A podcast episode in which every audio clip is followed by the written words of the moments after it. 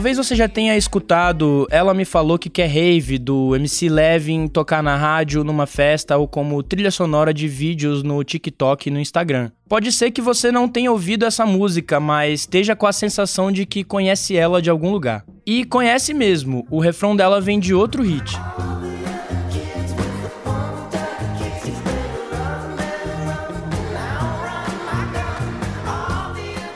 Essa é Pumped Up Kicks, lançada 10 anos atrás pela banda Foster the People. O funk do MC Levin com trio de DJs foi lançado há menos de um mês e tá entre as músicas mais tocadas do país. Ela não é a única música com sample de um sucesso antigo nas paradas de sucesso. A dupla de forró Avni Vini e Matheus Fernandes são as vozes por trás do hit Coração Cachorro.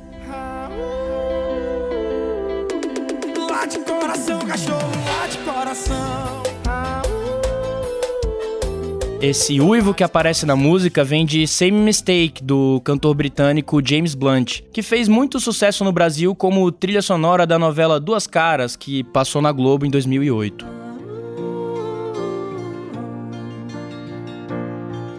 O que foi feito nesses dois casos é chamado de sample. Os brasileiros usaram trechos de outras músicas gringas já gravadas para construir a música deles. Mas esse, digamos, diálogo entre músicas gringas e brasileiras às vezes acaba em briga. O Toninho Gerais, compositor de Mulheres, que é sucesso na voz de Martinho da Vila, tá acusando na justiça britânica a Adele de ter plagiado a música brasileira em uma de suas canções, a Million Years Ago, lançada em 2015. São casos diferentes que levantam discussões sobre o conceito de autoria na música. É possível que a Adele tenha deliberadamente copiado a música famosa com Martinho da Vila? Como fazer para provar isso na justiça? E quando o uso de um sample pode ser enquadrado judicialmente como plágio? No episódio de hoje, a gente vai falar sobre como a ideia de autoria na música tem se modificado e gerado batalhas judiciais ao longo dos anos. A gente também vai falar de casos como a disputa entre o Pharrell Williams e o Robin Thicke com a família do Marvin Gaye e também do George Benjor com o Rod Stewart. Fica por aqui.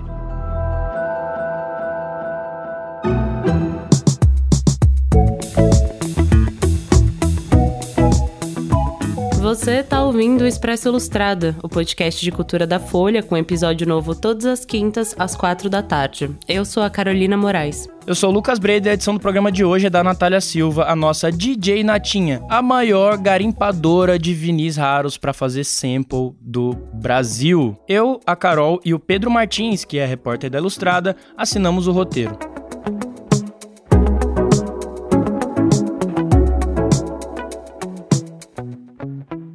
Bom, primeiro, é importante a gente lembrar que a própria ideia de autoria na música popular não é tão antiga. Pouco mais de 100 anos atrás, o registro da música pelo telefone foi um momento emblemático para essa discussão.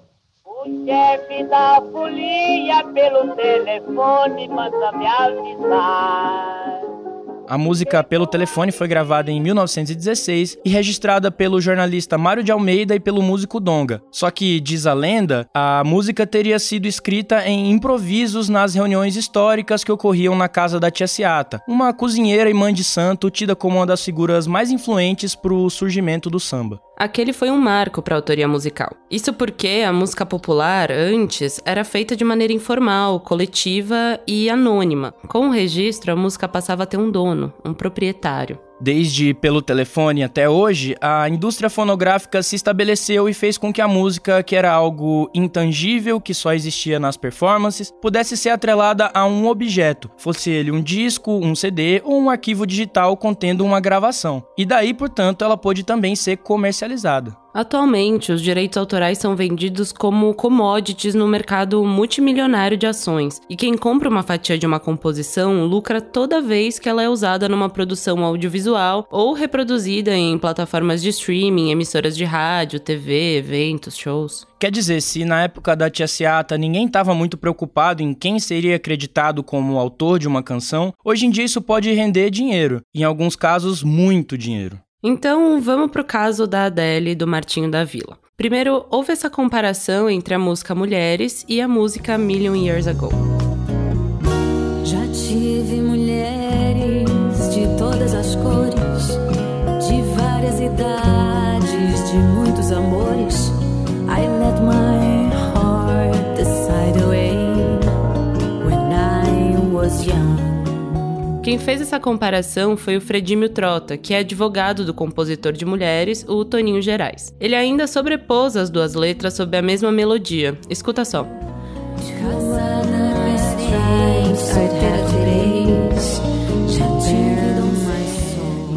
O advogado disse ao Pedro Martins, o nosso colega da Ilustrada que escreveu sobre o assunto, que 87% da melodia de Million Years Ago é idêntica ou muito semelhante à de Mulheres. Ele defende que o Toninho receba parte do que a Adele lucrou com a música e também ser creditado como um dos autores. Logo depois, nas redes sociais, vários internautas também viram muitas semelhanças entre Eu Te Amo, que o Chico Buarque escreveu com Tom Jobim, e To Be Loved, lançada pela Adele há duas semanas. Mas nesse caso, a equipe do Chico Buarque disse à Folha que acionou um maestro para analisar o caso e ele chegou à conclusão de que não há semelhança entre as músicas. Isso mostra como essa análise não é tão simples quanto parece. O Pedro Martins também conversou com um advogado que é especialista em propriedade intelectual para entender como a justiça analisa essas acusações de plágio. É o Luiz Guilherme Valente, que também faz parte da Comissão de Artes da Ordem dos Advogados do Brasil, em São Paulo. Então, Guilherme, num tribunal, o que, que um advogado pode fazer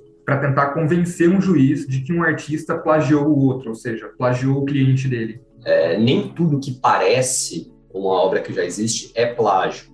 É, quando a gente fala de direitos autorais, a gente fala de originalidade, não de novidade absoluta. Porque vamos supor, duas pessoas, uma aqui no Brasil, outra na China, podem fazer obras muito parecidas sobre o mesmo motivo sem ter tido contato uma com a outra. Isso não é um plágio, isso não é uma violação. Então, para ajudar a provar que não, realmente aqui nesse caso é o plágio, existe uma cópia, né, entre aspas, dessa, dessa obra que já existia, você conseguir demonstrar que, olha, essa pessoa B, esse artista B que fez essa obra, que supostamente é um plágio, ela, ele tinha conhecimento dessa obra anterior, porque, e aí acho que o caso Adel Martinho da Vila, eu não posso falar com super detalhes, porque eu não conheço a, o caso a fundo, não conheço a história a fundo, não sei quais os tipos de, de arranjos se tinham ali, nas, se tinha na, com, com as gravadoras, com os produtores, mas em linhas gerais o que parece, o que saiu, saiu na imprensa até agora, é de que o produtor que trabalhou com a Dell ele tinha um conhecimento de música brasileira, e então aí, com esse tipo de informação, muitas vezes você consegue trilhar um caminho para mostrar, olha, essa pessoa aqui não tem como ela não, não ter tido acesso a essa obra anterior. Mas só para ilustrar que esse tipo de conexão ajuda a demonstrar que não foi uma coincidência. Isso, na realidade, traz a gente para a próxima pergunta que eu ia te fazer, assim.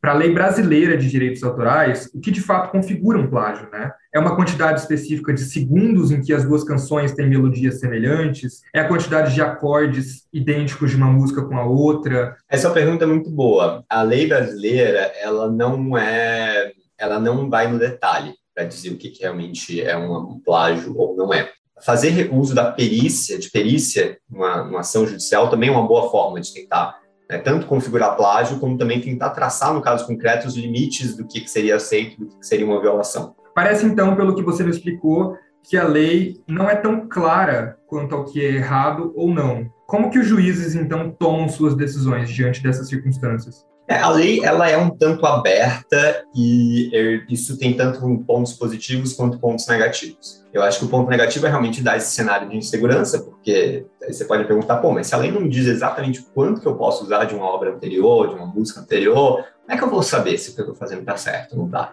Isso tem essa desvantagem. A vantagem disso é que, mais uma vez, a lei ela regula uma série de obras diferentes, então eu teria, se eu colocasse uma limitação percentual, por exemplo, isso talvez funcionasse para determinadas indústrias, determinados tipos de obras, mas não para outros. Mas os juízes também recorrem muitas vezes, como a gente falou aqui, à perícia, para também entender até que ponto existe né, ali um grau de, de similitude maior ou menor entre duas, duas uh, músicas diferentes, para entender até que ponto de fato né, você estaria realmente falando de um caso de plágio, de um caso em que eh, enfim, houve uma reprodução realmente ali devido dessa, dessa obra anterior, um caso em que não, existem ali uma combinação de elementos que são comuns a determinado gênero, então duas pessoas que, enfim, mesmo que duas pessoas que talvez tenham sido expostas à obra um do outro, mas que poderiam chegar àquela conclusão ali porque realmente estão usando uma combinação de elementos que são comuns a, a, a determinada forma de expressão musical, determinado gênero. Muitas vezes essas acusações de plágio envolvem artistas de países diferentes. É o caso recente agora da Adele sendo acusada pelo compositor do Martinho da Vila, que é o Toninho Geraz. Considerando isto, eu me pergunto assim, as leis de direitos autorais dos Estados Unidos, da Inglaterra, ou seja, do exterior de modo geral, são muito diferentes da lei brasileira? Para este ponto especificamente, eu diria que não. Existe, ainda que cada país vá ter sua legislação, e vá, que vá ter suas particularidades, né? E ainda que em, em, na origem o que a gente chama de direitos autorais no Brasil tem uma, uma, uma, tradição diferente do que eles têm nos Estados Unidos e no, no Reino Unido, ainda que assim na origem sejam regimes diferentes, hoje existe um grau de uniformidade até. Né? Existem uma série de tratados internacionais que tentam uniformizar aí, questões relativas à propriedade intelectual como um todo, incluindo os direitos autorais. Então, no campo dos direitos autorais especificamente, existe a Convenção de Berna, né, que é um tratado do século XIX ainda, mas que teve uma série de, de revisões posteriores, que boa parte dos países do mundo, incluindo o Brasil, incluindo os Estados Unidos, incluindo o Reino Unido, são signatários. E aí, esses tratados, eles tentam uniformizar questões de direitos autorais justamente para impedir, né, como são obras que é, acabam tendo uma, uma, um acesso muito mais fácil de um país para o outro, né? É, e ainda mais hoje em dia no, no, mundo digital, existe um, assim, isso já desde muito tempo, desde alguns séculos, né, do final do século XIX, que tem, existe, existem iniciativas para que se tenham ali é, regras mínimas que todos os países devem seguir.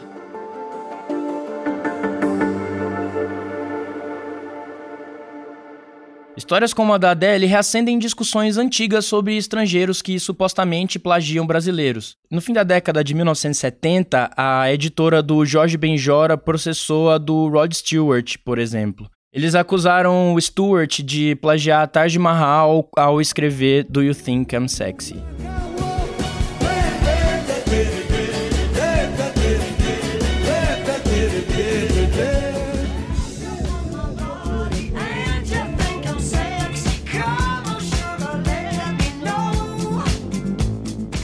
Embora o Benjor tenha saído vitorioso dos tribunais, é impossível descobrir se o Stuart realmente havia escutado o Taj Mahal antes de produzir sua música. Isso porque é muito comum que fraseados musicais permaneçam no subconsciente dos ouvintes, com músicos e compositores entre eles, sem que se saiba a sua origem exata, sem contar a quantidade de músicas pop que são produzidas a partir dos mesmos acordes. Mais recentemente, em 2018, o Pharrell Williams e o Robin Thicke foram condenados a pagar quase 5 5 milhões de dólares à família do Marvin Gaye, que acusou a dupla de ter plagiado Got to Give It Up de 1977 ao produzir Blurred Lines, uma música de 2013. Essa é a música que o Pharrell produziu com Robin Thicke.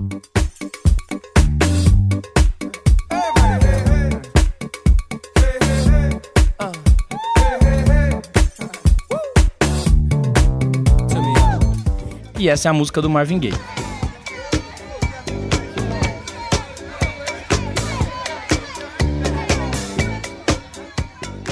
Esse caso deu início a uma discussão importante, a de se o uso de um mesmo groove, ou seja, um ritmo ou uma levada, pode configurar plágio. Isso porque a justiça determinou que Blurred Lines copiou a vibe da música do Marvin Gaye, e não uma sequência de acordes, por exemplo. E casos de plágio no mundo e no Brasil é o que não faltam. Entre os fãs de música, é comum a discussão sobre a fase inicial do Led Zeppelin ser inteiramente baseada em músicas de blues que eles ouviam na adolescência. Mas é baseada ou é copiada? Vamos pegar só um caso, o da música Whole Lotta Love que o LED lançou em 1969.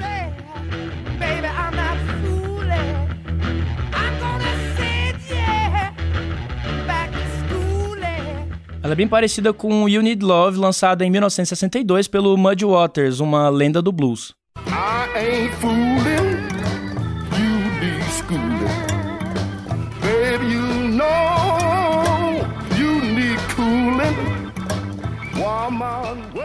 Nesse caso, o compositor da música gravada pelo Muddy Waters, o Willie Dixon, conseguiu na justiça ser incluído como um dos autores da música do Led Zeppelin. Mas é mais um caso complexo. Independente de ter sido cópia deliberada ou não, os integrantes do Led Zeppelin e de todas as bandas de rock dos anos 60 começaram na música ouvindo e tocando esses blues americanos. Naturalmente, eles seriam inspirados por essas músicas. Tem um caso interessante que aconteceu recentemente no Brasil. Foi com a música Linha de Frente que o Criolo lançou em 2011.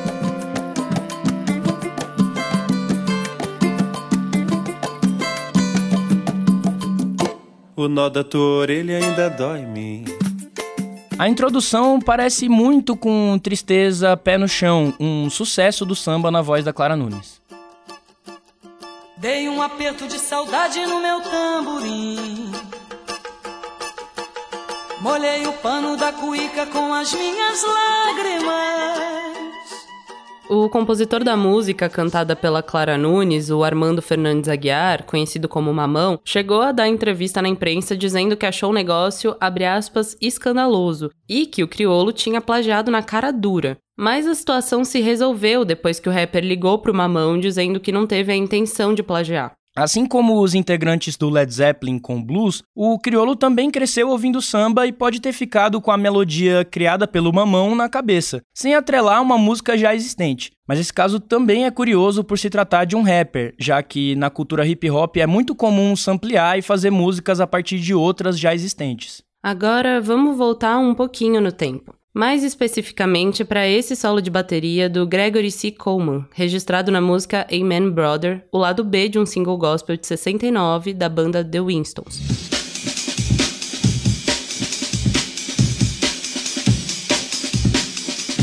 Esses seis segundos de solo de bateria fazem da música a mais sampleada de todos os tempos.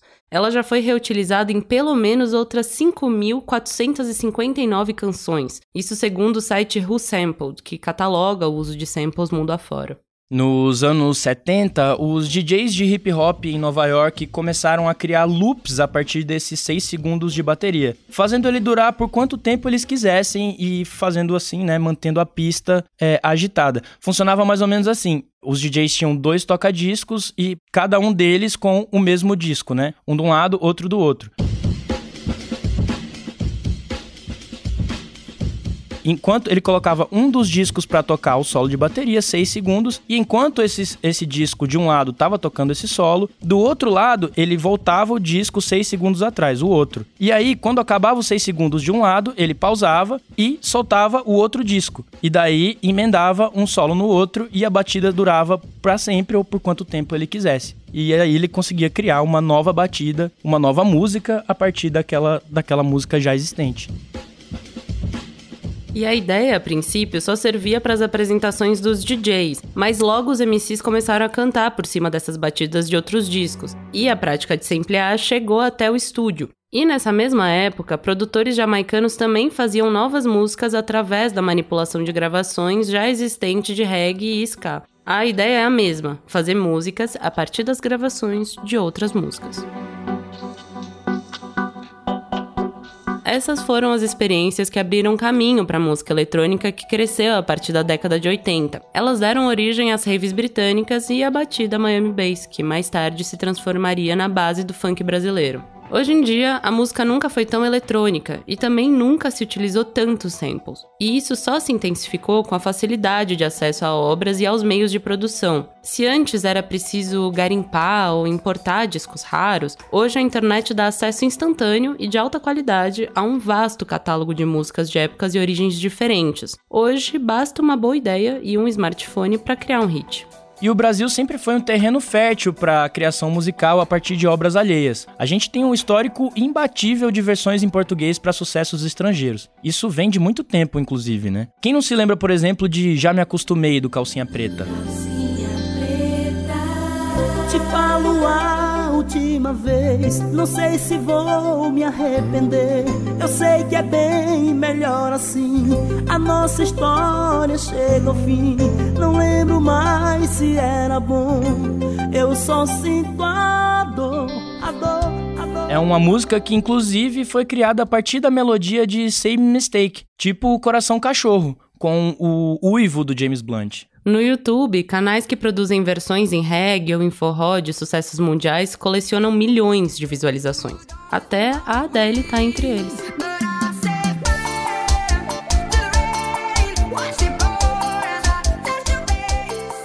Essa versão de Set Fire to the Rain, por exemplo, tem mais de 12 milhões de visualizações. E embora seja praticamente imparável, essa indústria das versões brasileiras frequentemente tende a se submeter a certas regras ao migrar para a internet. Antes, grupos como o próprio Calcinha Preta faziam shows e vendiam discos de maneira independente e ficavam meio que à margem dessa fiscalização. Mas hoje, o YouTube, por exemplo, acaba não permitindo a exibição de anúncios nos vídeos ou revertendo a receita para os verdadeiros autores das músicas, dependendo do caso. E o YouTube pode até derrubar alguma dessas músicas. Aí a gente chega no Late Coração. A música Coração Cachorro, que sampleia o uivo do James Blunt, fez tanto sucesso que chegou aos ouvidos do próprio. Ele publicou no TikTok um vídeo dançando e cantando forró e elogiando a Vini e o Matheus Fernandes, que fizeram a música brasileira com o sample. Mas ele também deu um recado. Disse que mandaria seus dados bancários para os brasileiros. A dupla e o cantor britânico negociaram os direitos e o James Blunt ficou com 20% da autoria da música após o acordo nem sempre as partes chegam num acordo. Um exemplo recente é A Recaída, uma música do Zé Vaqueiro. Na versão original, ela tinha um trecho do refrão de What is Love, um clássico da Eurodance.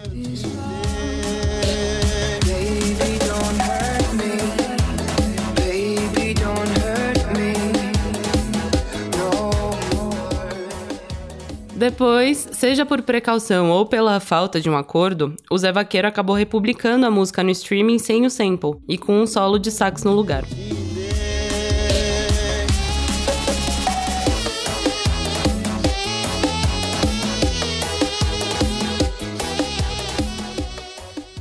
Aqui é interessante dizer que, fora dos radares dos algoritmos, as versões com e sem sample podem conviver em harmonia. Até porque quem rastreia os arquivos dos DJs e os pendrives que abastecem os paredões, as festas de rua e as baladas? Quem? Quem? A quem interessa?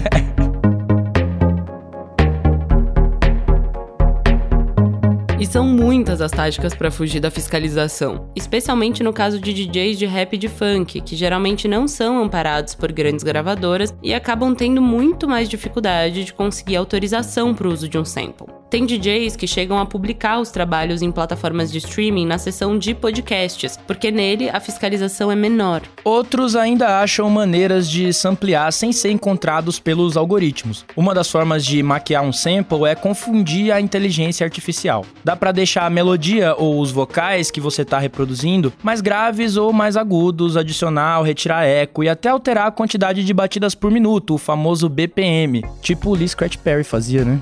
E aí, para ter certeza que essas alterações funcionaram, uma das táticas é abrir um aplicativo como o Shazam, que identifica a música. E aí você vê se ainda é possível reconhecer o material original. Se o Shazam ou outro aplicativo não reconhecer, provavelmente os algoritmos das plataformas de streaming também não vão. Quer dizer, seja nas acusações de plágio, seja no uso de samples, nunca se discutiu tanto sobre quem fez o que numa música, e pode ser na internet ou nos tribunais. Também nunca se batalhou tanto para ser creditado como compositor em alguma música de sucesso. Mas uma coisa é certa: Desde que a música é música, nada se cria, tudo se transforma. Ou tudo se copia, só depende mesmo do ponto de vista.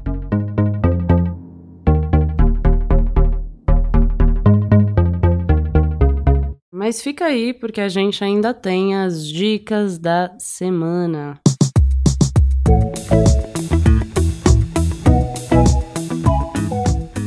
Breda, o que, que você manda essa semana, hein? Pô, eu vou manter a tradição da casa, outra tradição que é indicar disco de rap. Eu não tenho, eu acho que essa é a minha única coisa que eu tenho para fazer na vida, né? Nesse programa.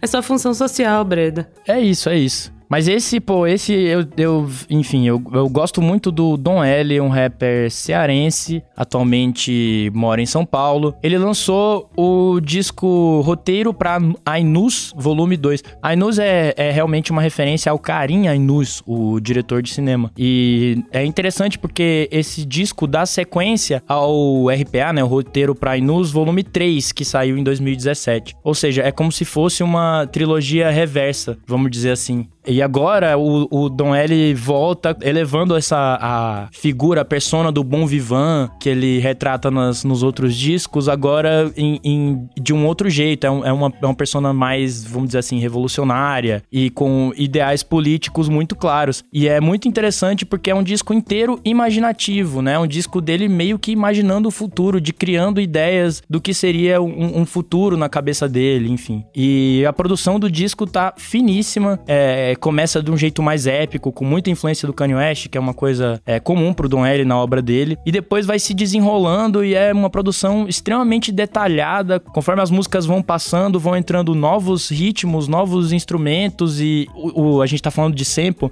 Esse disco cita muitas músicas, é, funks antigos no meio das músicas, assim, e usa muitos samples de discursos de personalidades antigas ou de tiros, arma de tiro, né? Som de, de bala, por exemplo, aparece em várias músicas. É um disco, assim, para ouvir com fone de ouvido, tem uma ambiência maravilhosa e, enfim, eu gosto muito do Don L. É, Roteiro pra Inus, volume 2. Esse tem que ouvir. Carol Moraes, qual é a de hoje? Cara, então, teve no episódio que a gente falou sobre a sobre a Marília Mendonça, eu comentei sobre uma exposição que tinha a curadoria do Jaider Esbel, né, que é um artista indígena que morreu recentemente. E agora, na reta final da Bienal de São Paulo, vai rolar na quinta-feira mesmo, no dia que nossos ouvintes vão escutar esse episódio, é uma série de apresentações em homenagem ao Jaider, que é dentro de um ciclo de uma programação que ele mesmo idealizou, que chama é, Bienal do Índio, Bienal dos Índios, e vai ser uma sequência de apresentações com outros artistas indígenas dentro do prédio da Bienal, na, no pavilhão da Bienal, que fica lá no Parque do Ibirapuera, com trocas que eles tiveram com o próprio próprio Jaider. A Dayara Tucano, que era companheira do Jaider, também vai fazer uma ativação da obra dela. E eu também queria sugerir é, ver, visitar espaços que têm arte indígena contemporânea, porque o Jaider foi uma pessoa muito importante para fazer essa costura, tecer essa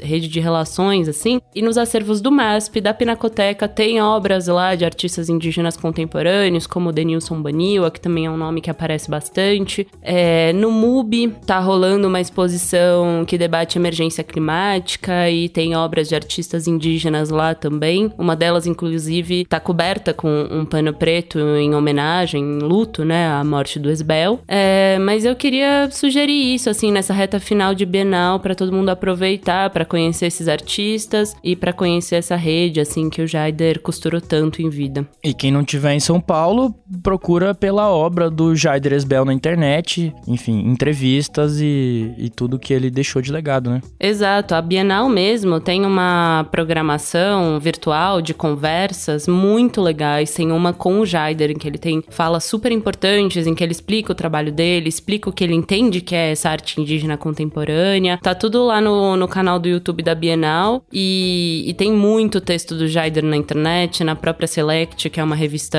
de arte especializada em arte, né? Tem um texto dele mais recente falando sobre o que é essa arte indígena contemporânea. E também vai rolar o lançamento de uma plataforma chamada TEPI, que é de teatro e, é, e povos indígenas, né, para debater essas questões. O Ailton Krenak é um dos curadores. E eles vão fazer homenagens ao Jaider lá. É uma plataforma online, então também dá para conhecer esse trabalho de outros povos originários nessa plataforma aí. Esse foi o Expresso Ilustrado, podcast de cultura da Folha, com episódio novo todas as quintas às quatro da tarde. Eu sou o Lucas Breda. Eu sou a Carolina Moraes e a edição do episódio é da DJ Natinha, nossa querida Natália Silva. Tchau e se cuidem. Samplem.